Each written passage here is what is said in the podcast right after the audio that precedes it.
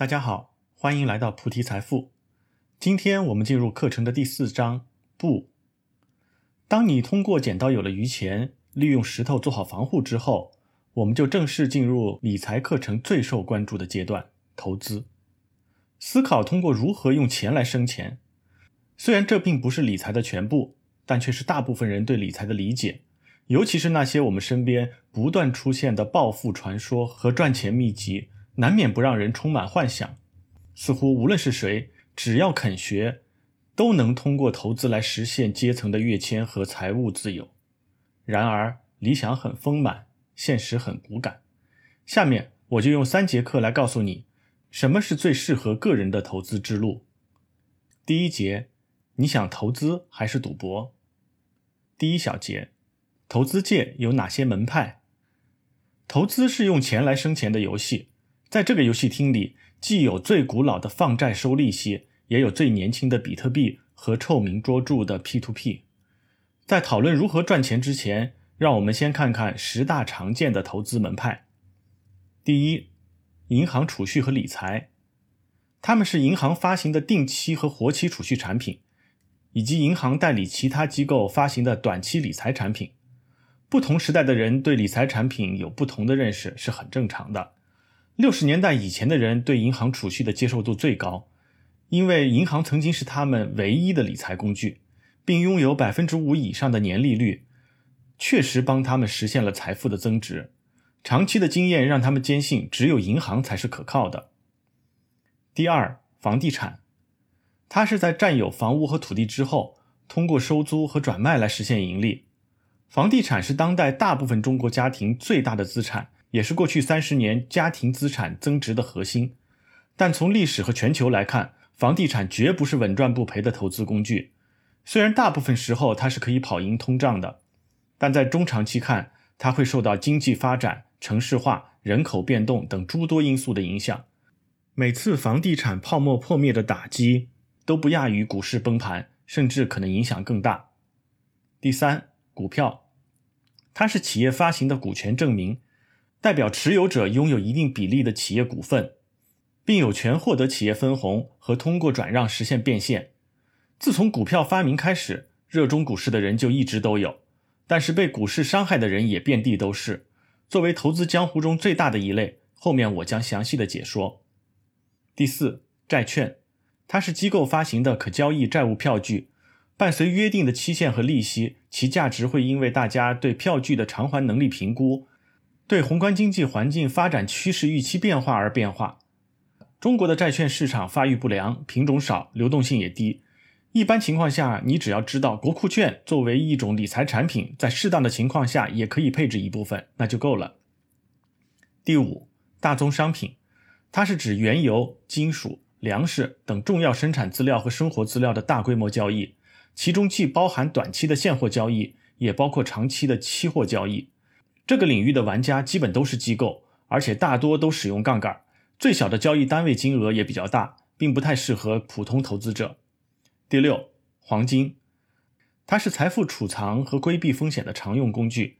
长期看，黄金资产并没有多大的成长性，但是所谓的乱世黄金，一旦国际形势因为各种原因出现动荡，黄金价格通常就会急速攀升。第七，古董和艺术品。它是通过收藏和倒卖稀有的古董和艺术品来实现资产升值。作为最大的特殊投资类别，这种投资的水很深，即便买的是真品，也很难做出准确的估值，容易陷入博傻的境地，不建议外行参与。除了上述工具之外，还有三种常见的投资组合工具。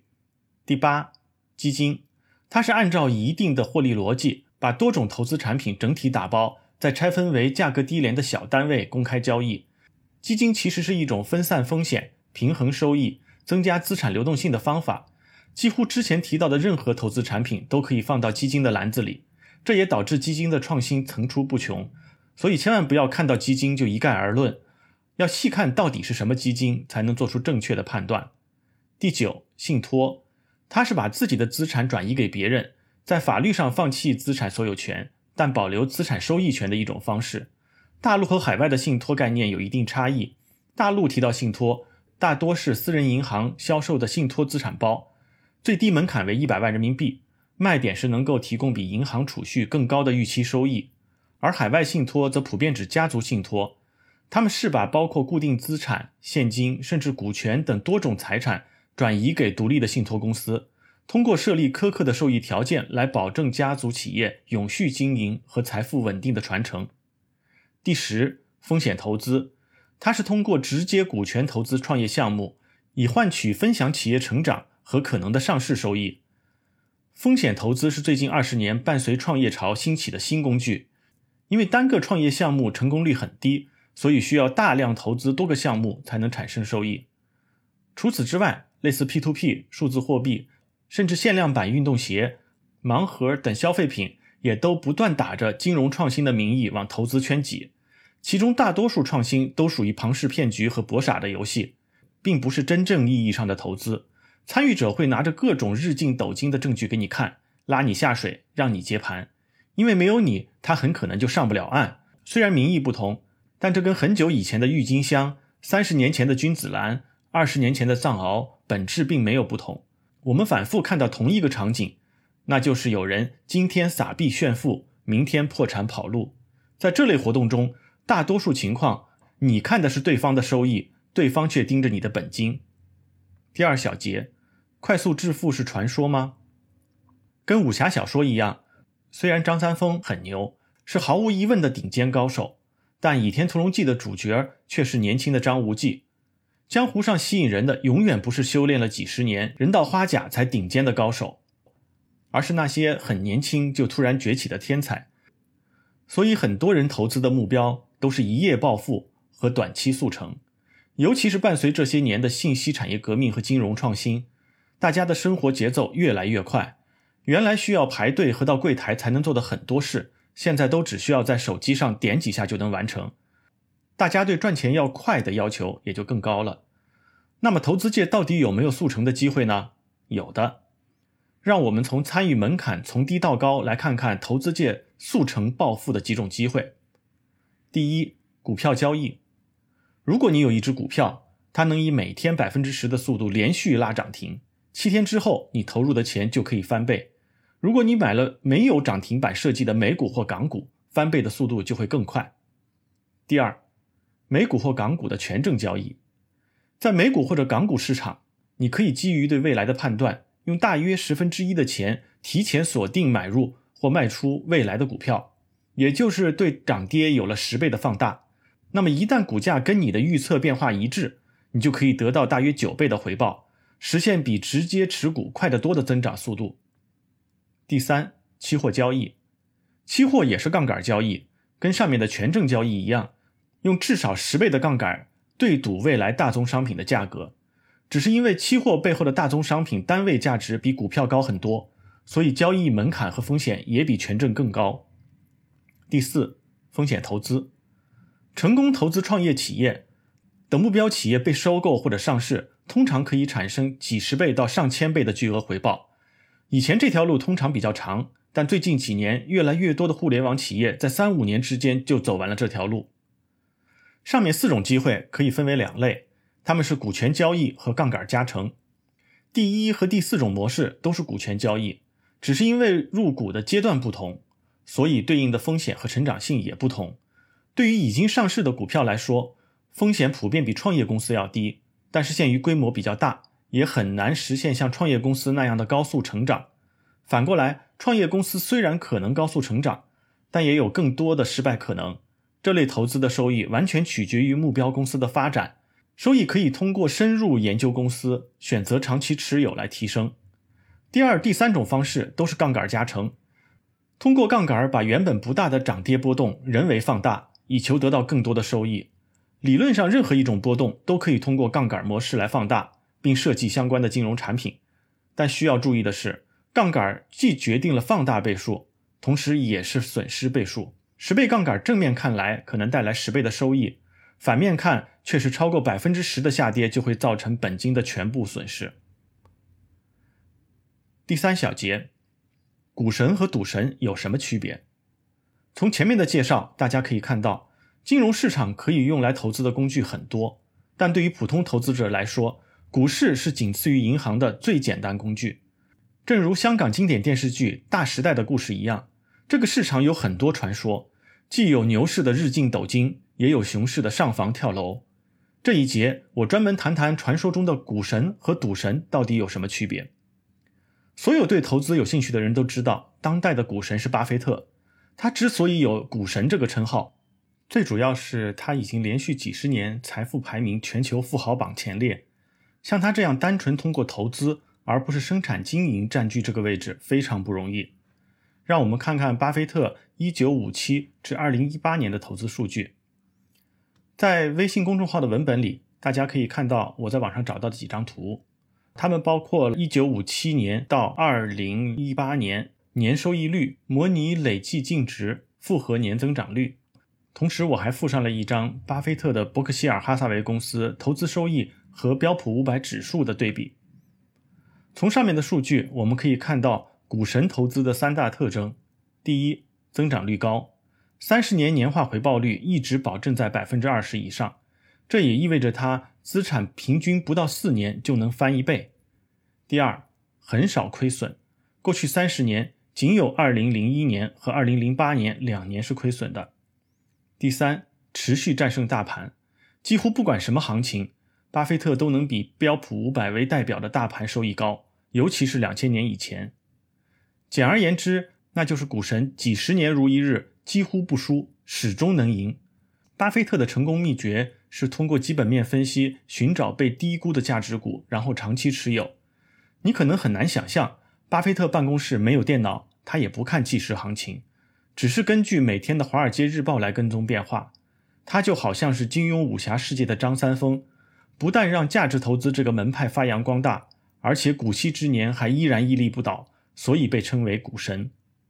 下面我们再看看赌神。无论是在九十年代的香港一系列赌片中，还是历史上真实的场景中，赌神总是难以持久的。下面是两个真实案例。一八七三年，有个叫约瑟夫·贾格尔的棉花厂工程师，他盯上了蒙特卡罗赌场的轮盘赌。轮盘赌上有三十八个数字，从完全理想的角度来看，每个数字出现的概率是三十八分之一。但贾格尔想，机器怎么可能做到完美对称呢？任何缺陷都可能改变获奖号码的随机性，导致转盘停止的位置偏向某些数字。只要发现这些概率更大的数字，他就能赚钱了。